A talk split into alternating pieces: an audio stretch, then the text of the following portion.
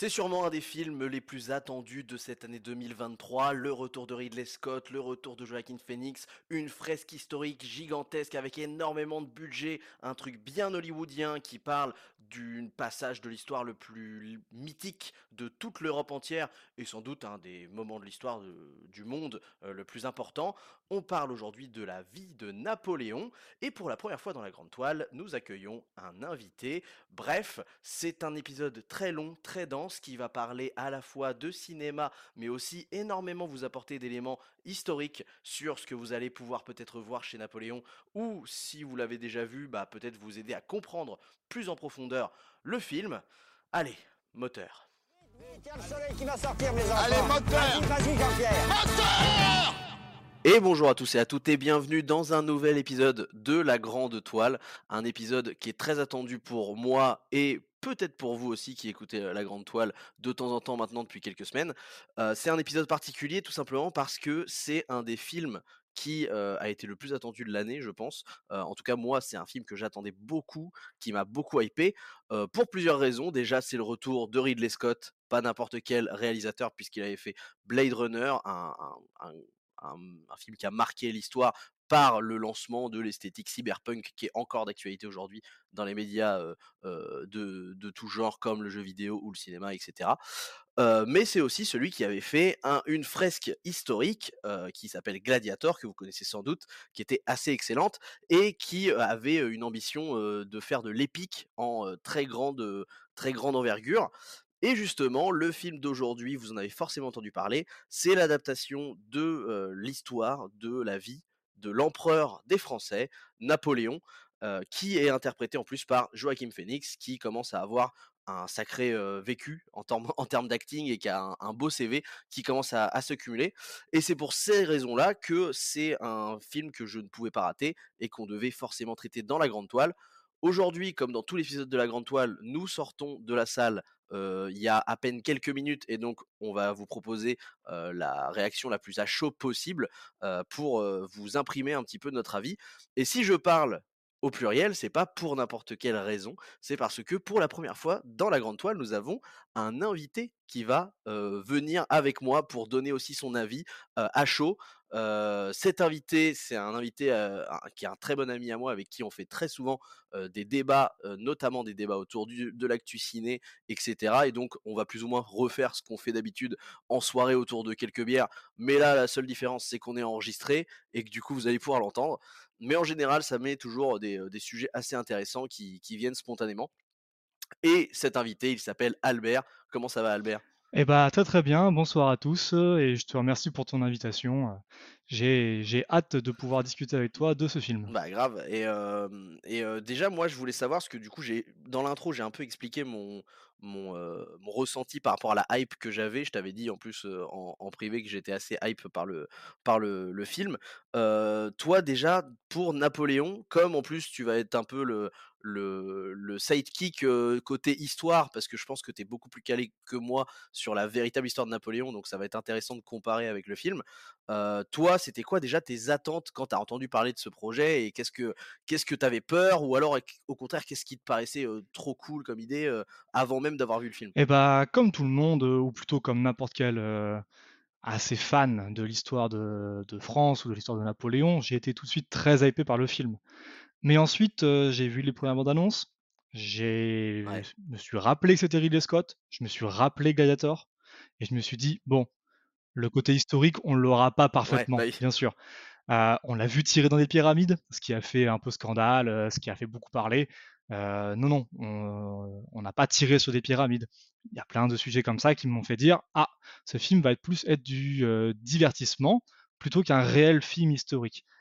Et Ridley Scott est venu le confirmer lui-même pour réagir aux différentes polémiques sur son, sur son trailer en disant non, non, attendez-vous plus à un film qui est là pour proposer du spectacle plus que proposer une, réalité historique. Donc à partir de ça, je me suis posé la question comment est-ce qu'ils allaient pouvoir, en 2h30, caler les 20 années les plus denses de l'histoire de France, 61 batailles, 26 généraux, euh, des dizaines de politiciens tout aussi intéressants et une, géopolitique européenne gargantuesque.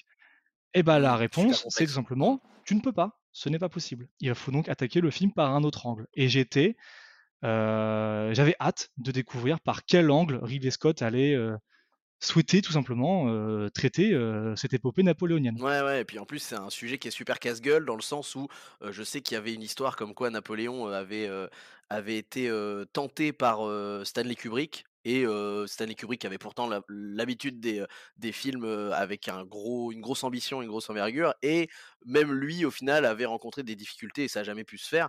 Donc quand même là, on est, sur un mec qui a porté ses couilles et qui a essayé de proposer un gros truc. Moi, j'avoue que c'est exactement pareil que toi notamment les attentes sur le côté epicness à mort bah, par rapport à ce que, ce que Gladiator m'évoquait et le côté fresque historique où tu es obligé de faire le parallèle. Et du coup, déjà, dans un premier temps, j'aimerais qu'on revienne sur nos séances parce qu'on a fait une séance en remote, entre guillemets, c'est-à-dire que moi je l'ai vu à 19h, toi tu l'as vu à 20h, et du coup, on l'a fait un petit peu chacun de notre côté. Moi, perso, ma séance, il y avait quand même pas tant de monde que ça. Après, je suis allé le voir en VO, donc en vrai, peut-être que ça a pu changer aussi quelque chose. Mais il y avait pas tant de monde que ça et j'ai pas eu tant de senti de, bah, de gens qui étaient, là vraiment en mode ils attendaient le film depuis des mois et cetera. J'étais un peu surpris, parce que vraiment je pensais qu'il y aurait beaucoup plus de, bah, de gens qui seraient, en mode, limite avec les drapeaux français dans la salle? Et toi, c'était comment toi ta séance de ton côté? Alors de mon côté, j'y suis allé à 20h, la séance du soir, le jour la sortie du film, dans la salle IMAX de mon cinéma, c'est-à-dire la salle qui fait péter tout le budget, Ah oui, le budget lumière, le budget siège, le budget, le budget euh, son. OK. Euh, L'idée était, je me suis dit, bon allez, on prend le grand spectacle, on prend le meilleur son possible, euh, et on va se faire kiffer parce que c'est un film que j'attendais. Euh, et pour mon côté, euh, la, la salle était euh, blindée, mais quand je dis blindée, euh, il ne restait quasiment pas de sièges vides. Et la population qui était là, j'ai senti tout de suite dès le début une ambiance où des gens venaient en groupe, mais en groupe de 20 voire 25 personnes, notamment un groupe qui avait l'air d'être euh, euh, une cinquantaine d'années, euh, tous des anciens militaires, et qui, dès à peine avant le lancement du film, commençaient déjà à se raconter des anecdotes, à espérer ceci, espérer cela, et notamment pendant le film, régulièrement, t'en voyais un qui parlait à son pote, un qui parlait à sa femme pour expliquer les situations, tout ça. Donc je pense que je suis dans une situation entouré de gens qui étaient dans la même attente que moi, voire encore plus en attente de ce film, de enfin pouvoir voir euh, l'épopée napoléonienne au cinéma.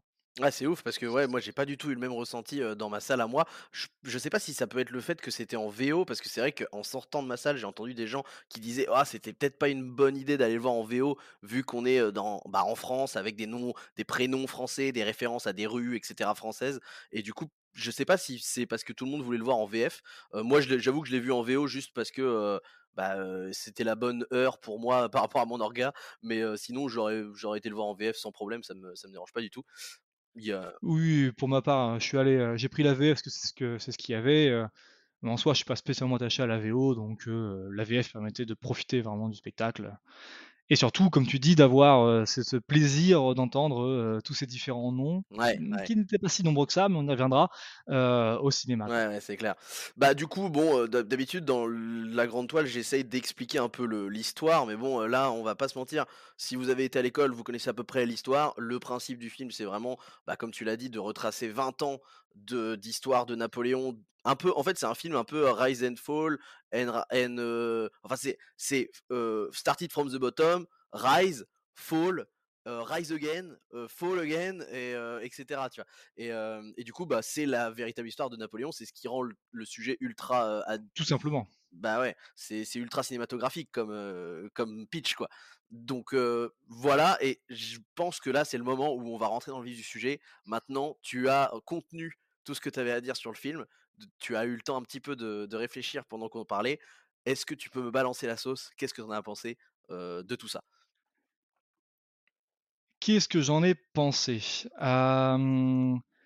C'est encore très dur de donner un vrai, vrai jugement maintenant là, j'ai besoin de me refaire le film 100 fois dans ma tête pour vous donner une réponse définitive.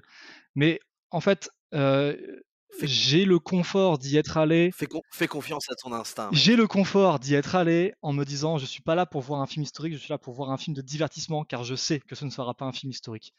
Par conséquent, j'ai mm. aimé ce que j'ai vu et j'ai aimé l'audace, heu, de Ridley Scott de traiter de ce sujet, principalement, tout le long du film, plutôt qu'autre chose. Quand je l'ai enfin, heu, compris au bout de, au bout de une heure de film à peu près, j'ai fait ah ok d'accord c'est bon j'ai compris ton angle euh, Ridley Scott. Tu vas nous parler euh, tu vas nous parler du film de cette manière euh, via tout simplement la relation Napoléon Joséphine. C'est plus une histoire d'amour avec tout le côté Rise and Fall, mais principalement centré sur l'histoire d'amour qui est entre les deux. d'accord, allons-y, prenons.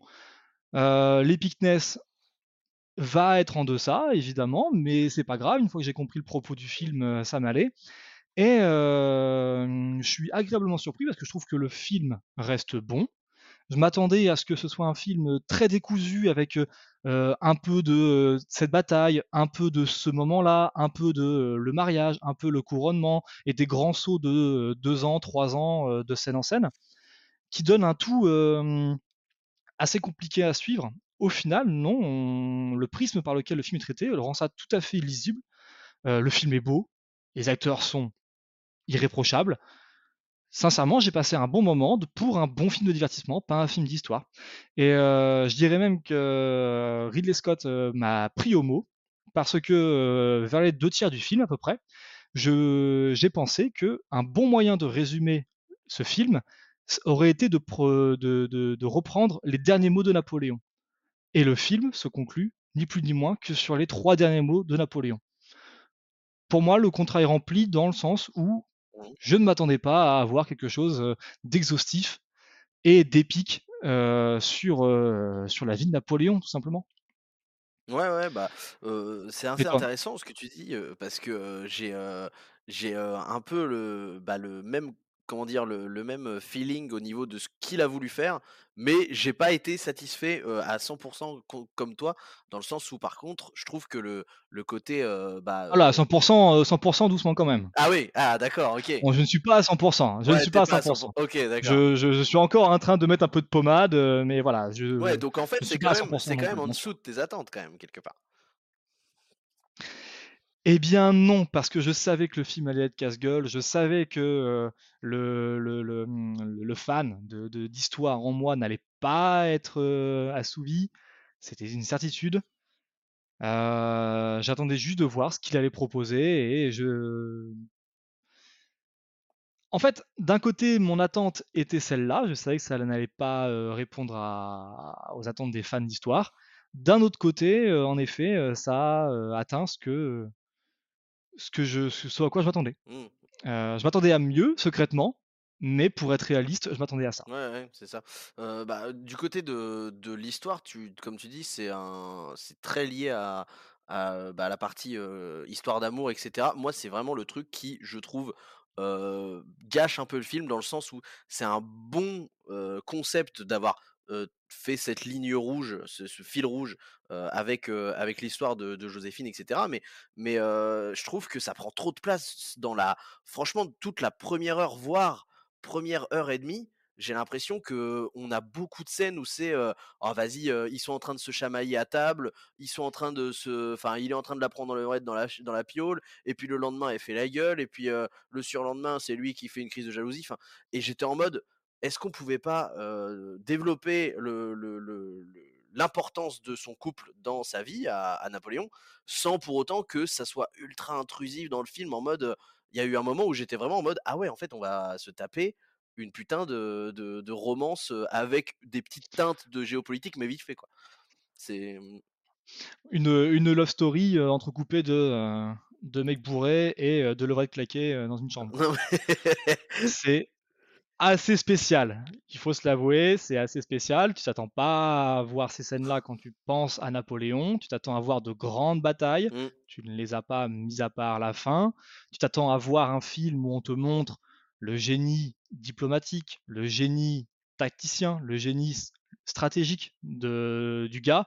Euh, bon, les batailles consistent juste à se rentrer dedans le plus fort possible et on voit ce qui se passe. Putain, mais oui, c'est vrai. Non, mais là-dessus, c'est un scandale. Il y a vraiment un truc de, on dirait les batailles de, de, la première bataille de Gladiator où t'as juste les barbares, qui, qui se rentrent dedans et ça. Tu as tout dit. c'est incroyable. Tu as tout dit. Vous êtes allé voir ou vous allez aller voir un film de Ridley Scott. Ouais. Mmh. Un film de Ridley Scott, c'est quoi? Vous avez vu Gladiator. C'est un film qui se torche plus ou moins avec l'histoire, même si je trouve que Napoléon se torche moins, beaucoup moins avec l'histoire que Gladiator. Mm. C'est un film qui, si tu mets toutes les scènes d'action bout à bout, Gladiator, ça fait quoi? Ça fait 20-25 minutes de scènes d'action euh, mises bout à bout, pas plus. Oui. Des chorégraphies qui sont euh, très très, euh, pour Gladiator toujours, des chorégraphies de combat qui sont très très euh, découpées, voire des fois un peu hachées, on voit pas grand chose. Euh, rematez-les, vous verrez. Euh, voilà, ce ne sont pas des films euh, basés sur euh, énormément d'action, énormément de stratégie, des grandes batailles épiques. C'est pas le propos. Il a décidé de passer sur autre chose. Alors maintenant, cette relation d'amour et qu'on pourrait même qualifier pendant la première heure d'amour-haine entre Napoléon et Joséphine, c'est vrai qu'elle est un petit peu décevante. Étant donné que je me suis beaucoup plus renseigné sur la partie euh, diplomatie, Oui, oui. bataille, stratégie de Napoléon, et beaucoup moins sur euh, toutes ces lettres qu'il a échangées avec, euh, avec, avec sa femme, Joséphine, Mmh. que vous pouvez trouver. Mmh. Je ne sais pas si le film respecte réellement la relation qu'ils avaient l'un l'autre. Ce qui est toujours sûr, c'est que Napoléon est resté toute sa vie fou amoureux de Joséphine. Oui. D'accord. Maintenant, c'est vrai que je peux comprendre ta réaction. On a l'impression que tu rentres dans une pièce, tu as une petite tarte aux fraises et un, un énorme gâteau absolument incroyable, et en fait on te dit bah non, tu vas bouffer la tarte aux fraises. C'est ça, exactement. Euh, bah non, c'est dommage. C'est vrai que euh, beaucoup de gens peuvent rester sur leur faim parce qu'ils attendaient autre Et surtout, chose. et surtout, comme tu dis, tu vois, faut, Euh, faut exploiter, euh, faut exploiter un deux heures et demie euh, le mieux possible pour retracer 20 ans d'histoire avec une géopolitique complexe, etc. Et en fait, je trouve qu'il gâche du temps avec justement des petites, euh, du développement du couple qui est un peu, euh, bah, qui est un peu long des fois. Enfin, moi, il y a vraiment eu des moments de longueur, je trouve, euh, où- alors que je, je suis pas facile à il y a m'ennuyer, des scènes qui sont des redites. Ouais, c'est ça. Il y a des scènes où tu dis, ok, Il y j'ai a, compris le truc, tu vois? c'est ça. C'est il y a des scènes qui se répètent un peu dans, dans leur relation et euh, ça n'apporte pas beaucoup au récit parce que voilà, le film essaie quand même de t'expliquer pourquoi est-ce que Napoléon fait ceci, pourquoi est-ce que la France conquiert cela, pourquoi est-ce que euh, rise and fall and euh, re-rise and euh, refall. Sauf que je pense que le film aurait pu être beaucoup plus adroit dans ses explications historiques et géopolitiques en plaçant juste des toutes petites phrases. Par exemple, un maréchal euh, qui dit à Napoléon euh, on n'arrive pas à tenir l'Espagne. Bon bah tout de suite, boum, on vient de parler de l'Espagne, on vient de comprendre aussi pourquoi est-ce que Napoléon perd en 14, en, mille- en 1814. Hop, une petite phrase en plus. C'est plein de petits détails comme ça. Euh, caractériser un petit peu plus non, les, euh, les maréchaux qui sont derrière. Alors les maréchaux encore, je peux comprendre qu'on les mette plus en arrière-plan. Cependant, il y a quand même de grands politiciens et de grands diplomates à l'époque qui pourraient, à mon sens, intervenir un petit peu plus.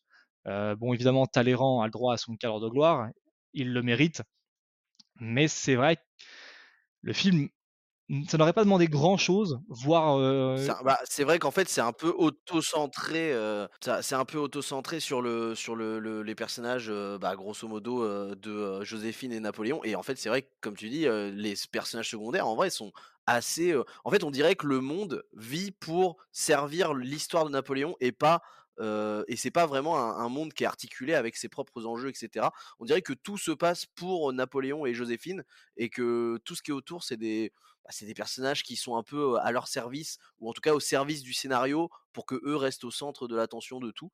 Euh, et ça, c'est un peu dommage. Et je trouve que sur la géopolitique, ils, ils, expliquent pas assez le, le contexte, etc. Genre, par exemple, ça passe du, du, coq à l'âne un peu en mode, bah, tu vois, le, le, tsar de Russie, un coup il est relou, le lendemain, au bout de 5 minutes de film plus tard, il est avec Napoléon, et puis 10 minutes plus tard, il a reswitché et à aucun moment on t'explique ne serait-ce que un petit peu pourquoi pourquoi il y a des changements dans la politique européenne comme ça. Tout est un petit peu balancé en mode alors oui alors là on n'en est plus là lui il est plus avec lui et puis lui il, est, il était avec lui mais en fait dans 15 minutes il sera plus avec lui enfin. Et du coup t'es un peu en mode ok on, tout est anecdotique quasiment. On, te balance de l'info et puis on passe on passe vite à la suivante et puis et comme comme c'est une période qui a énormément de mouvements et de changements bah t'es un peu en mode ok, euh, du coup, on me donne pas de raison du pourquoi, du comment, mais on te le dit quand même, tu vois. Et limite, je me dis, est-ce que le film aurait pas pu juste, bah, au pire, euh, se prendre plus de temps sur des périodes plus courtes et euh, peut-être écarter complètement des périodes qui sont pas forcément nécessaires à, à dépeindre et au moins faire un choix, tu vois? Euh, faire, tu vois, faire un choix de, de se dire, on, on explique un contexte à, un- sur un délai plus court et on parle moins du reste, tu vois ce que je veux dire? C'est un peu compliqué, mais au moins ça aurait Eh permis de bien pas s'étaler, tu vois? Eh heu, je trouve déjà qu'ils ont énormément sabré et qu'ils ont laissé, les quelques éléments, comment dire? Pardon, les quelques périodes historiques que l'on voit au fur et à mesure du film sont vraiment les périodes que tu ne peux tout simplement pas enlever d'un film qui s'appellerait Napoléon, en fait. Mmh, mmh, ils ont mmh. déjà sabré énormément de choses. Il y a des batailles qui sont, même pas des batailles, des campagnes, des campagnes qui ont duré des fois plusieurs, heu, plusieurs mois, voire plus d'une année, sont complètement sabrées et heu, mis de côté. Alors qu'elles sont, heu, extrêmement structurantes sur, heu, sur, toute l'histoire de Napoléon. La campagne de Russie, par exemple, il y aurait peut-être eu moyen, je sais pas, de de faire, tu vois, plus de tu vois, elle a pas de corps, je trouve, la campagne de Russie. Elle est très, heu, elle est très survolée, heu, ça passe un peu comme ça et heu, il y a même pas vraiment de bataille dedans, en fait, en plus. Il y a une espèce d'attaque un peu, tu vois, sur le côté, mais c'est super rapide et je me disais: «Est-ce qu'il y avait pas moyen d'enlever du gras?» bah, notamment sur, la partie, Joséphine plus Napoléon qui essaye de baiser, de de temps en temps, tu vois? Est-ce qu'on pouvait pas enlever du gras de ce côté-là pour prendre des trucs plus concrets dans dans ces trucs-là, j'étais étonné de de sacrifier autant de temps pour, pour des trucs comme ça. C'est l'angle qu'il a choisi pour son film. Ça peut être, c'est étrange, mais c'est comme ça. Tu dis que la campagne de Russie a été a été, enfin, je veux dire, au moins on la voit, la campagne de Russie. Une des campagnes, extrêmement importantes, c'est la campagne d'Italie juste après le siège de Toulon, enfin juste après, après le siège de Toulon, qui est là où réellement Napoléon devient Napoléon, prend son envergure, prend sa renommée, prend ses lauriers quelque part. Heu, on n'en parle même pas, on dit juste: «Heu, oui, en fait, là, il est en Égypte et juste avant, il a fait un truc qui s'appelle la campagne d'Italie», alors que pourtant la campagne d'Italie, c'est un endroit où il rencontre ses futurs maréchaux, il rencontre ses tous ses hommes. C'est là où il fait des moments de gloire qui sont absolument incroyables. Je pense à la bataille du pont d'Arcole, qui est quand même une bataille où c'est écrit noir sur blanc, ce qui s'est passé, c'est que Napoléon a saisi un drapeau et a couru à travers un pont, heu, sous le feu ennemi pour mener ses hommes. Bon ça, tu peux au moins faire un plan de Ah 30 ouais, secondes où tu vois Napoléon avec son courage prendre un drapeau, courir au milieu d'un pont pour essayer de le prendre, entouré de ses hommes, sous un feu ennemi. Ça aurait eu de la gueule. Bah non, ça passe pas. À côté, on préfère te mettre, vite fait une bataille des ouais, pyramides, où on est à côté des pyramides et on où on tire sur les pyramides. Bon, d'accord. La retraite de Russie, oh, c'est le seul ouais, moment où on revoit réellement des combats, alors qu'entre 2, c'est passé quand même un sacré nombre de batailles. Ah non, pardon, entre 2, ils ont quand même mis la bataille d'Austerlitz. Encore heureux, parce qu'un film Napoléon sans bataille d'Austerlitz, bon, ça reste la plus grosse victoire, donc ça aurait été compliqué. Ouais et elle est quand même, heu, elle est quand même pas mal, survolée, j'ai l'impression, en plus, la bataille d'Austerlitz parce que ça a l'air d'être un peu, heu, tu vois, genre, oui, bah, ils ont attaqué tout droit et puis on les a pris de flanc et puis après, bah, ils se sont pété la gueule dans la flotte et puis voilà, quoi et je me disais, heu: «Tain, c'est fou» parce que quand même, il y a il y a quand même une histoire qui est, super intéressante à développer sur l'aspect stratégique militaire et je trouve que, bah, al alors qu'en plus, c'est un des éléments les plus, bah, les plus, significatifs de la figure de Napoléon aujourd'hui, le côté, tacticien. Et pourtant, je trouve qu'en fait, à part la bataille finale, on n'a pas trop, développé ce cette caractéristique-là de Napoléon, tu vois? Je trouve qu'il y a des choix, de manière générale, sur qu'est-ce qu'on montre et qu'est-ce qu'on caractérise au niveau du personnage qui sont pas toujours les plus évidents et où tu es en mode, bah, il y avait des trucs vraiment, à mettre en avant, beaucoup plus que d'autres, tu vois? Et bah, C'est c'est bizarre. là-dessus que j'aimerais continuer, c'est sur comment est-ce qu'ils ont voulu caractériser Napoléon? Ils ne l'ont clairement pas, caractérisé avec son côté ni tacticien, ni stratégicien, soit sur les batailles ou sur les campagnes, de comment est-ce que Napoléon faisait, pour, pour gagner des pour battre tout le monde à, heu, à 1 à 2 à 1 contre 2. À la place, on veut plutôt nous montrer Napoléon, heu, l'humain, alors c'est un peu biz bizarre de dire ça comme ça, heu, enfin ça fait un peu cliché, mais on veut nous montrer l'humain qu'il y a derrière, avec ses phases, de doute, mais aussi ses phases de puissance, son comportement vis-à-vis des gens, son comportement vis-à-vis de sa femme et c'est, là-dessus que j'aimerais plus ou maintenant orienter le reste de la discussion, c'est qu'est-ce que tu as pensé du Napoléon de Joaquin Phoenix? Et bah, moi, je suis pas forcément le plus, heu, le plus Heu, époustouflé, peut-être parce que j'avais des grosses attentes de la part de Joaquin Phoenix, hein, peut-être, hein, j'en sais rien. Mais je trouve pas que je trouve pas qu'il fasse un mauvais Napoléon, heu, mais je trouve pas qu'il crève l'écran. J'ai l'impression qu'en fait, il a il a plus ou moins, heu, 2 heu, 2 caractérisations tu vois, qui sont très tranchées. C'est-à-dire celle le caractère du, du mec, froid et froid et concentré, dans les batailles et le caractère du, du, Napoléon un peu, un peu sanguin, un peu, tout le temps en proie à ses propres émotions quand il s'agit de sa vie intime et de sa vie avec sa femme, tu vois? Et j'avais l'impression que ça manquait quand même pas mal de nuances dans le jeu et dans dans le caractère parce que, bah, on alterne de phase, heu, tu vois, de phase colérique, à, phase, phase, tacticien et il y a pas vraiment de de lien entre les 2 et il y a des moments où je me disais: «Putain, mais j'ai l'impression qu'en fait le mec joue 2 personnages différents, heu, et donne pas de de ouais, de de lien entre, entre les 2 personnalités». C'est assez schizophrénique et et je pense que ça doit être une mauvaise direction d'acteur ou en tout cas un choix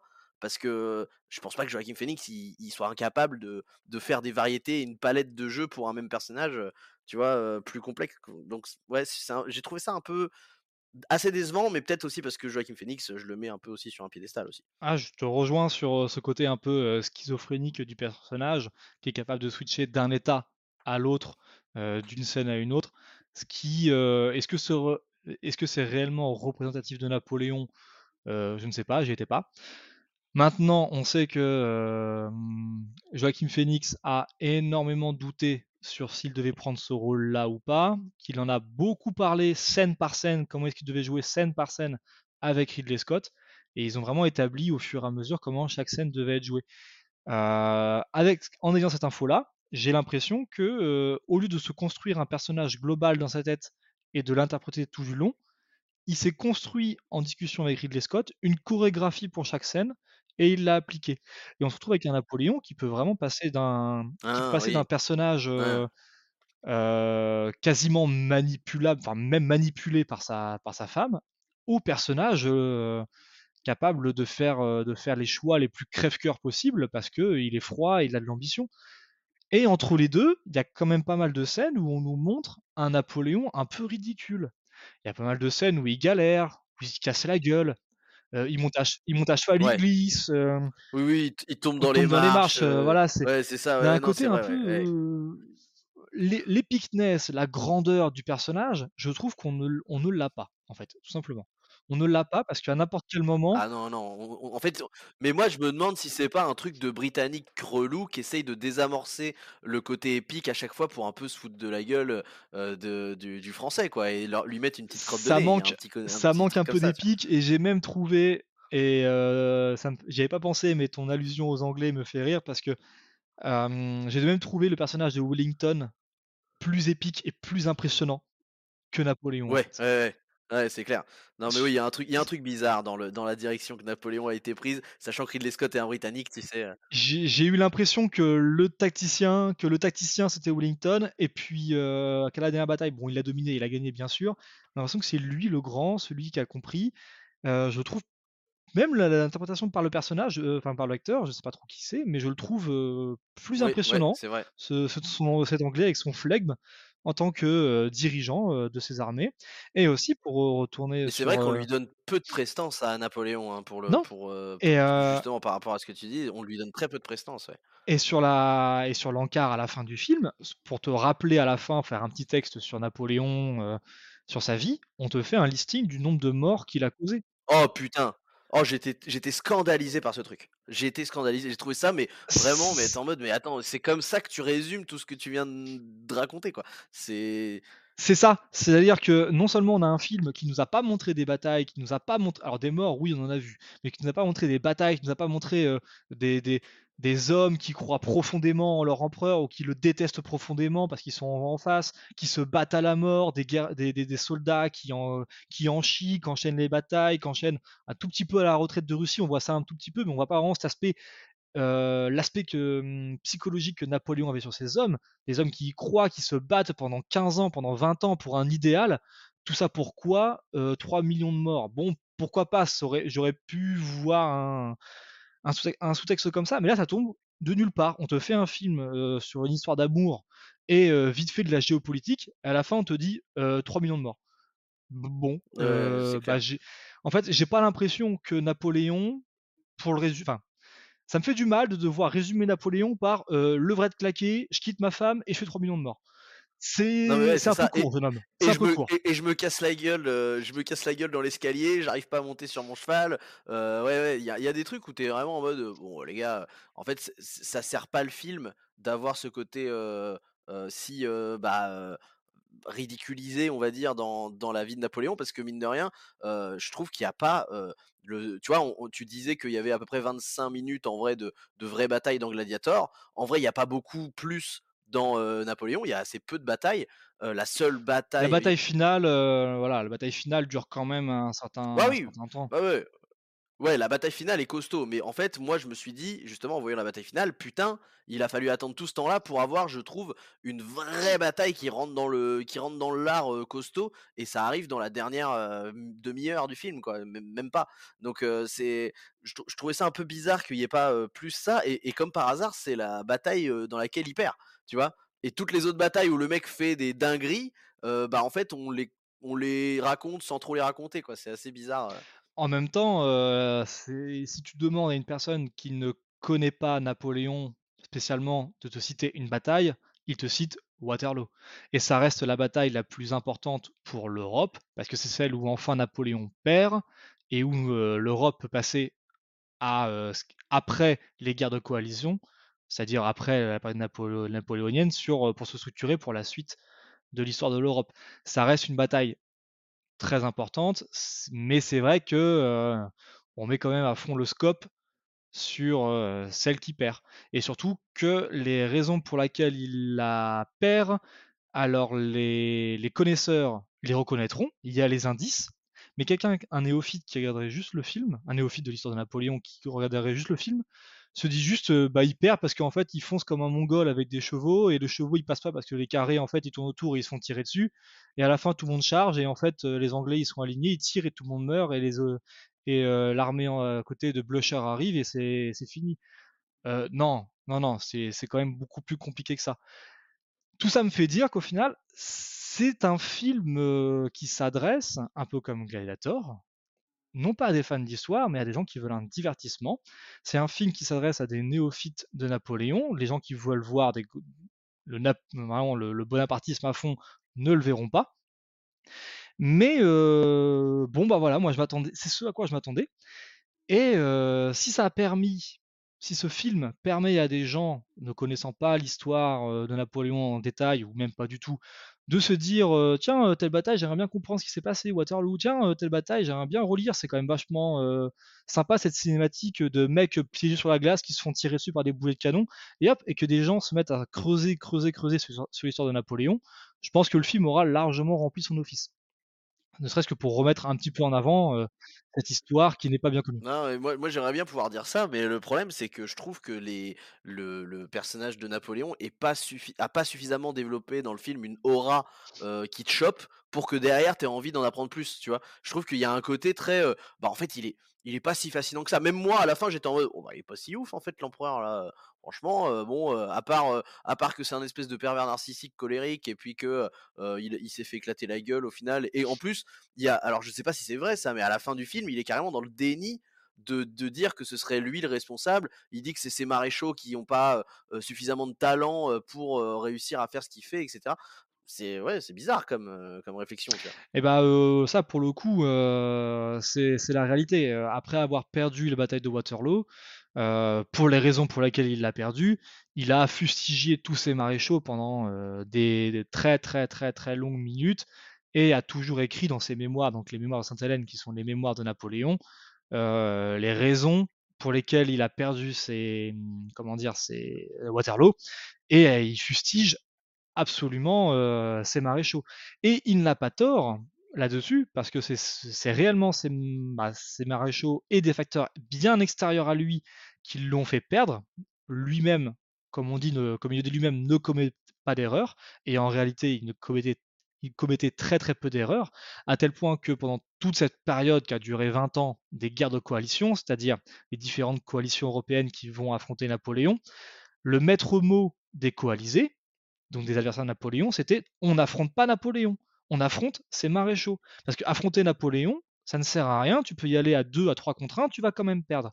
Donc le côté euh, euh, extrêmement narcissique du mec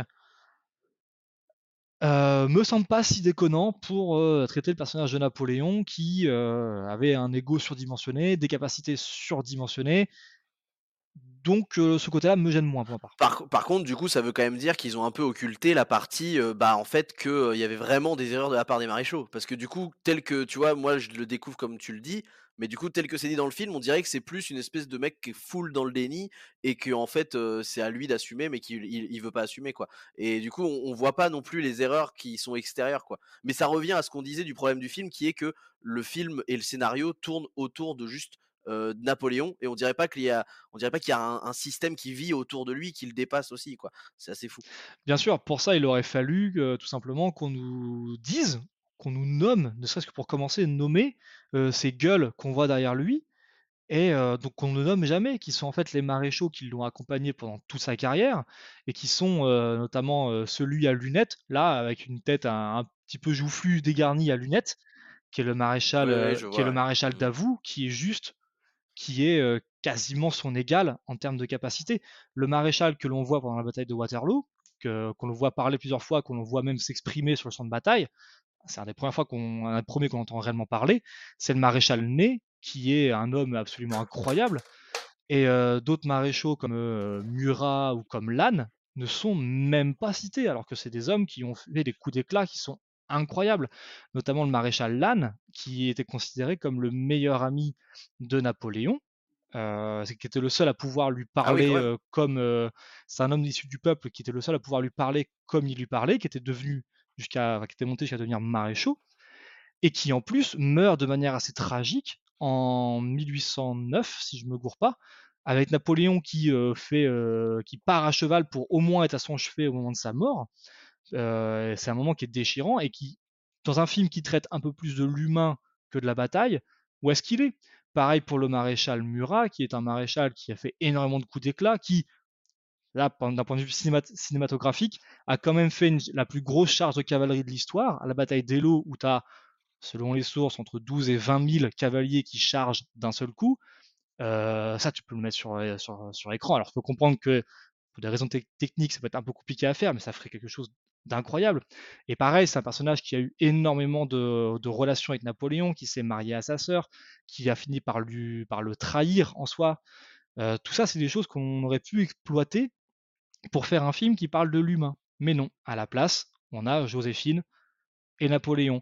Et tu parlais tout à l'heure euh, des personnages secondaires. Pour, pour, moi, ce film. On a la levrette, euh, la levrette de Vanessa Kirby. On a la levrette, euh, on a la levrette claquée et, et viens là, je suis ton maître, d'accord. Et, oh, et tu parlais tout à l'heure de personnages secondaires. pour moi, dans ce film, il n'y a pas de personnage secondaire. À part Talleyrand qui a son petit quart d'heure mmh. de gloire, le reste, c'est des, il y a des, a que figurants, mais il y a que des figurants. C'est des PNJ, des figurants qui gravitent autour de Napoléon. Bon, bah, mmh. euh, ça aurait été bien si Napoléon aurait été incroyable. C'est vrai que là, il passe un peu du coq à l'âne dans ses comportements et comment dire, et qu'il n'est pas aussi, n'a pas la grandeur qu'on pourrait lui donner dans un film qui, qui le, qui le caresserait plus dans le sens du poil, on va pas se mentir. Et puis, je trouve qu'il y a aussi un petit souci sur le les, scènes vraiment iconiques, qui peuvent avoir une, une esthétique qui peut être fascinante, tu vois? Comme par exemple, bah, celles qui ont été très souvent, peintes, genre typiquement, bah, le couronnement ou genre vraiment pour le coup, c'est vrai qu'on on on dit quand même un petit peu des choses négatives sur le film et cetera, alors qu'en fait il a aussi une réalisation qui est magnifique. Je trouve que la la scène du couronnement, elle est les couleurs ressortent très bien, l'étalonnage est impeccable, le doré, le rouge et tout, enfin vraiment, et puis en plus là, tu vois, dans cette scène-là, il est badass en plus. Il y a le côté, j'ai trouvé la couronne de France dans le ruisseau et cetera, il se la met sur la tête et tu vois, il est badass et tout et à ce moment-là, tu te dis: «Oh peut-être que va y avoir un une montée d'intensité sur le personnage et qu'il va commencer à avoir ce cette aura quasiment un peu déifiée de, d'empereur. Bon bah ça, spoiler, ça retombe un petit peu dans, la suite du film avec, avec des, des, des, des, cassages de gueule dans l'escalier, genre des choses comme ça. Mais sur des scènes qui, qui ont été peintes et qui sont rentrées dans l'histoire de l'art tellement elles étaient magnifiques visuellement, bah je trouve que c'est quand même pareil assez peu exploité. Genre le couronnement, ça doit durer une minute trente, deux minutes, je pense la, la scène. En vrai, tu vois, c'est c'est toujours très vite. bon bah vous l'avez vu votre scène iconique. Allez, on passe à la suivante. Et moi j'avais envie de pouvoir contempler, tu vois, les, les- la couleur, la texture, etc. Euh, même, tu vois, j'ai trouvé qu'il y avait des belles scènes dans la neige, dans le, dans le, dans le, le- le Moscou qui est en train de cramer, etc. Où, où ça donne des belles couleurs. Moscou, Même l'architecture euh, quand il est en, en Russie et tout, c'est très beau. Mais ça prend pas le temps de te, te laisser un peu contempler. Moi, je suis un petit peu un connard de la contemplation et, euh, et j'étais vraiment en mode ah bah non mais j'aurais voulu plus un peu les gars. Bah non, non, non, on n'a pas le temps, on n'a pas le temps de contempler un Moscou en flammes, on n'a pas le temps de, cont- de contempler une scène du couronnement, on n'a pas le temps de contempler ces choses-là parce qu'il faut qu'on contemple une engueulade à table. Ouais. Tu comprends? C'est quand même bien plus sympa de les voir s'engueuler, euh, oui. faire, un- faire une engueulade conjugale autour d'une table, quoi, avec la belle famille, euh, avec la belle famille qui est gênée. Enfin, euh, pff, bon, tant pis. Ah moi moi moi c'est vraiment le truc euh, qui m'a qui m'a cassé les couilles, c'est vraiment on a perdu du temps pour faire des trucs bien plus épiques, bien plus grandioses. Euh, je trouve ouais, ça c'est vraiment le truc qui est dommage et par contre du coup, il paraît qu'il y a une version longue qui doit exister qui dure 4h30. Euh, en vrai, le problème c'est que la version longue m'intéressait mais en même temps du coup, je me dis si on a quand même euh, une heure et demie de euh, levrette de claquer et d'engueulade à table, euh, ça ça va quand même être la partie qui va être un peu lourde à, à digérer, tu vois. Euh, bah, tu vois, je savais pas du tout qu'une version longue de 4h30, tu... euh, 3h30, tu disais? Euh, 4h10, euh, un truc comme ça, 4h, 4h20 je crois, un truc comme dans le genre. Eh ben, j'étais pas du tout au courant qu'une telle version allait arriver. Alors, en effet, d'un côté, ça me met en joie parce que je me dis qu'on va peut-être avoir toute la grandeur et toutes les batailles qu'on aimerait avoir. D'un autre côté, je me dis que, comme tu dis, si on se rajoute euh, une heure et demie euh, de, de, conjugopathie, euh, bon, hmm, pas sûr de vouloir aller le voir. Mais je reste dans l'expectative et euh, j'espère que ce sera le, le film euh, que le fan d'histoire en moi attendait, on va dire. Ouais, bah, en plus, le, le fait de se dire que tu as plus de temps, c'est-à-dire que tu te dis que tu as peut-être plus de temps aussi pour bah, justement le développement de la géopolitique et, de, et des batailles. Mais c'est vrai que par contre, faut quand même préciser pour les gens qui nous écoutent que c'est le, le côté euh, euh, problèmes conjugaux, c'est le, le, début du film, quoi. Du coup, en vrai, c'est compliqué si tu, tu veux aller après, tu vois, passer le. Un peu comme quand on te dit qu'il y a une série qui est cool, mais il faut passer la saison 1 et 2 et, qu'après ça devient bien. Bah là, faut passer la, première heure et ne pas être trop agacé par le côté, bah, tu vois, thérapie de couple, pour ensuite arriver dans des trucs un peu plus sérieux, quoi. Et je pense que si, la version longue c'est pareil, ça va ça va pas être facile à digérer, on va dire. Donc on, va voir. Je sais que c'est le genre de version longue qui doit sortir un peu euh, en version, Blu-ray ou truc comme ça. Enfin, ça, va, ça va être dispo nulle part en réalité parce qu'il y aura pas de, diffusion en salle, etc. Tu vas devoir regarder ça sur ton petit écran à la maison c'est pareil. Est-ce que 4h10 euh, à la maison euh, sur ta petite télé avec un son pourri, bon, tu, perds quand même aussi le côté épique que tu aurais peut-être pu retrouver, quoi. Donc c'est un peu dommage. Ah, ça, recoupe un peu ce que j'entendais une fois sorti de ma, de ma salle. Euh, les gens qui m'entouraient, j'entendais beaucoup de gens qui se plaignaient de dire Oh là là, c'est trop romancé, euh, oh bah non, euh, une version. Et, et ça me fait me rappeler qu'ils ont parlé d'une version longue, j'avais pas tilté à ce moment-là, mais ils disaient Ah oui, une version longue de ça, oh je suis même pas sûr que j'y vais, je suis même pas sûr que je vais la voir.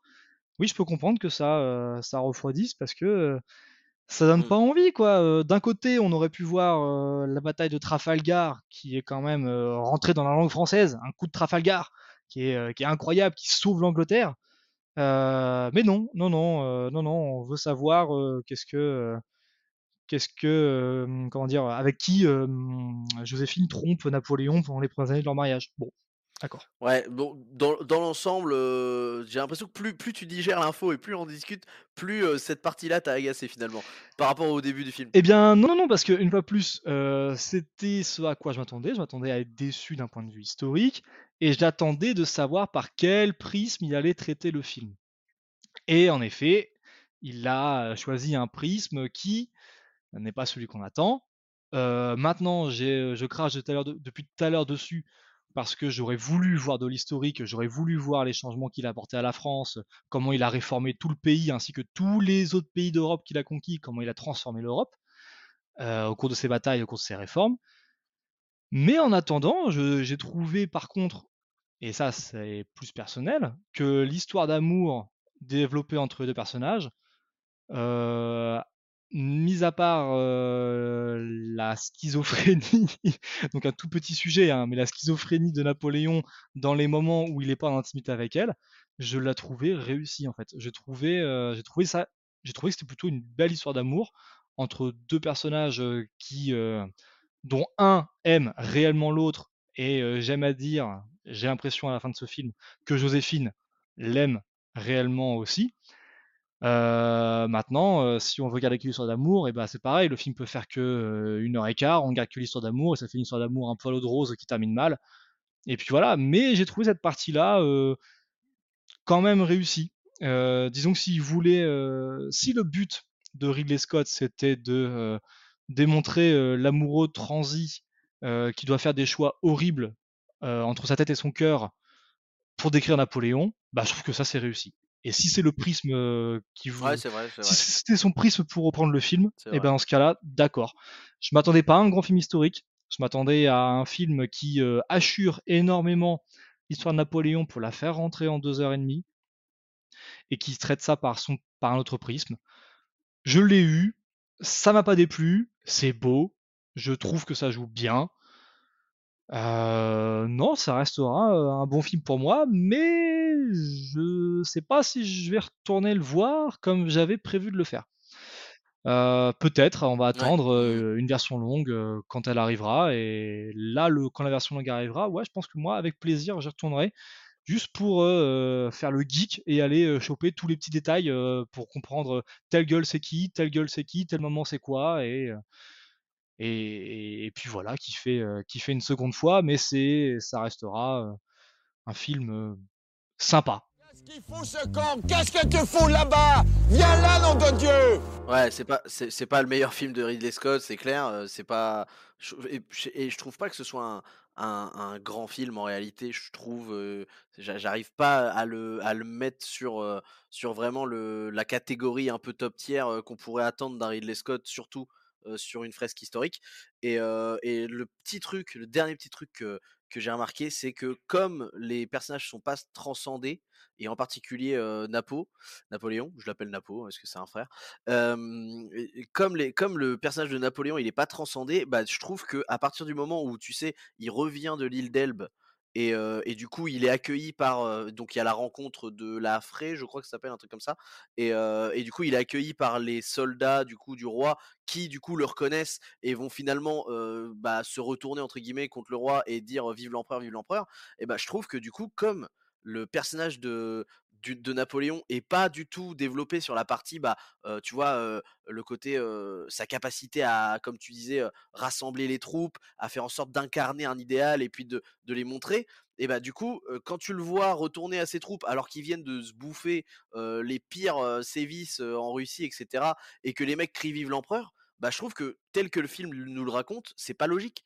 En mode: «Mais pourquoi il l'accueillerait aussi autant à bras ouverts alors que vous nous avez jamais montré le côté, bah, empereur qui sait, fédérer ses troupes et puis et puis les les les motiver, quoi. Donc ça, c'est vraiment le truc où j'étais en mode, bah, du coup, ça casse tout le ça casse toute la continuité du gars, quoi. C'est un peu dommage. Ouais, totalement d'accord avec toi. Je dirais que, les personnes qui, avaient peur de voir un film, à la gloire, d'un personnage qu'ils peuvent ne pas aimer, pour le coup, ne vont pas être déçus. Ce film ne met pas du tout Napoléon sur un piédestal, ne glorifie pas du tout le personnage, bah, un petit peu mais sans plus, ne montre pas, comme de enfin n'explique pas ou ne dit pas que c'est un génie, que c'était un quoi que ce soit au final que c'était un humain euh, plein de failles, euh, des fois un peu ridicule, et qui en fait est devenu le meilleur parce que coup de bol quoi. Oui, aussi, ouais, c'est ça. Ça, ça ne le met pas Après, c'est pas pas un film qui le détruit non plus, mais c'est vrai qu'il y a quand même des choses où tu es en mode, heu, on perd un peu du roman national et de la superbe du du du protagoniste, on va dire, c'est clair. Est-ce que, heu, tu aurais une, hem, une, une petite conclusion sur, comment tu, comment tu définirais en un mot finalement, ce que tu as pensé du film là avec le recul et la discussion qu'on a eue? Vu que, du coup, j'imagine que ça a un petit peu plus évolué entre temps? Euh, en un mot, euh, ça va être compliqué. Hein. Euh, je dirais que j'ai pas fini de réfléchir sur ce film. Cependant, euh, je vais reprendre la phrase de Ridley Scott. euh, qui lui a dit qu'il allait faire un film de divertissement. C'est un film de divertissement et je vais reprendre Ouais. euh, ce par quoi se conclut le film et le pour mettre un, fin mot à cette émission, le dernier mot de la vie de Napoléon, Joséphine. Ouais. Oui, oui, ça, ça résume très bien la situation. moi, je, rajouterais aussi que je pense que l'immense majorité d'entre vous vont attendre l'épicness qu'ils ont pu ressentir dans Gladiator. Vous n'allez sans doute pas avoir autant le, autant la dose d'épicness grandiose que, que vous attendez par rapport à ce que vous imaginez de Gladiator. Donc c'est un peu, c'est un peu là-dessus qu'on pourrait finir moi, moi perso, un petit peu, un petit peu déçu quand même. Peut-être que j'étais un peu plus naïf que toi sur, sur ce que je, devais attendre. Surtout le fait que bah, la bande-annonce nous sort un peu toutes les meilleures scènes d'action qu'on puisse voir et qu'après, en fait, bah, une fois que tu as vu la bande-annonce, tu avais à peu près vu les, les scènes les plus impressionnantes. Donc, un petit peu le, le, pétard mouillé pour moi dans, dans mon sentiment. Et, et voilà, et je pense qu'on a fait un bon tour de, nos avis à chaud. Évidemment, c'est des avis qui ne, ne, tiennent que nous et, qui peuvent aussi évoluer avec le temps, etc. Le but, c'est vraiment d'avoir ce côté sortie de salle à fond. J'espère que peut-être on vous a donné envie d'aller le voir pour faire votre propre avis si vous hésitiez à le voir. Peut-être que vous avez au contraire bah, pas du tout envie de le voir par rapport à ce qu'on vous a dit, ou alors que vous avez peut-être aussi eu des éléments grâce à toi Albert qui apportent notamment des éléments sur le côté historique qui sont intéressants pour si vous avez vu le film le mieux le comprendre. C'était la première émission de la Grande Toile avec un invité. Bah, merci beaucoup Albert d'être venu pour parler un peu de tout ça. Mais de rien, un plaisir. Et, et puis bah écoutez, si ça vous a plu et que vous voulez peut-être plus d'invités dans les prochains épisodes, ou que même vous, vous avez envie de devenir un invité de la Grande Toile pour parler d'un film en particulier, vous pouvez nous contacter sur le Instagram creativebureau.co, vous envoyer un DM, vous proposer un film qui sort dans les prochaines semaines, dans les prochains mois, et puis on regarde ensemble si on peut faire un épisode en featuring, et, et voilà, et on se fait kiffer. Et évidemment, si vous voulez juste être des auditeurs tranquillous dans votre canapé, vous pouvez vous abonner au podcast sur toutes les plateformes du podcast. Et puis voilà, et on se dit à la prochaine pour un, un prochain épisode. Bisous, ciao ciao. Votre Majesté, nous sommes découverts. Bien. Attendez On est sur la glace C'est un piège Retirez-vous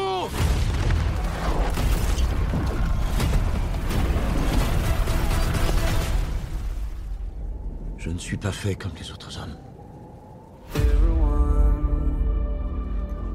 Mais ceux au pouvoir ne me voient que comme un guerrier, ne pouvant prétendre à aucune charge.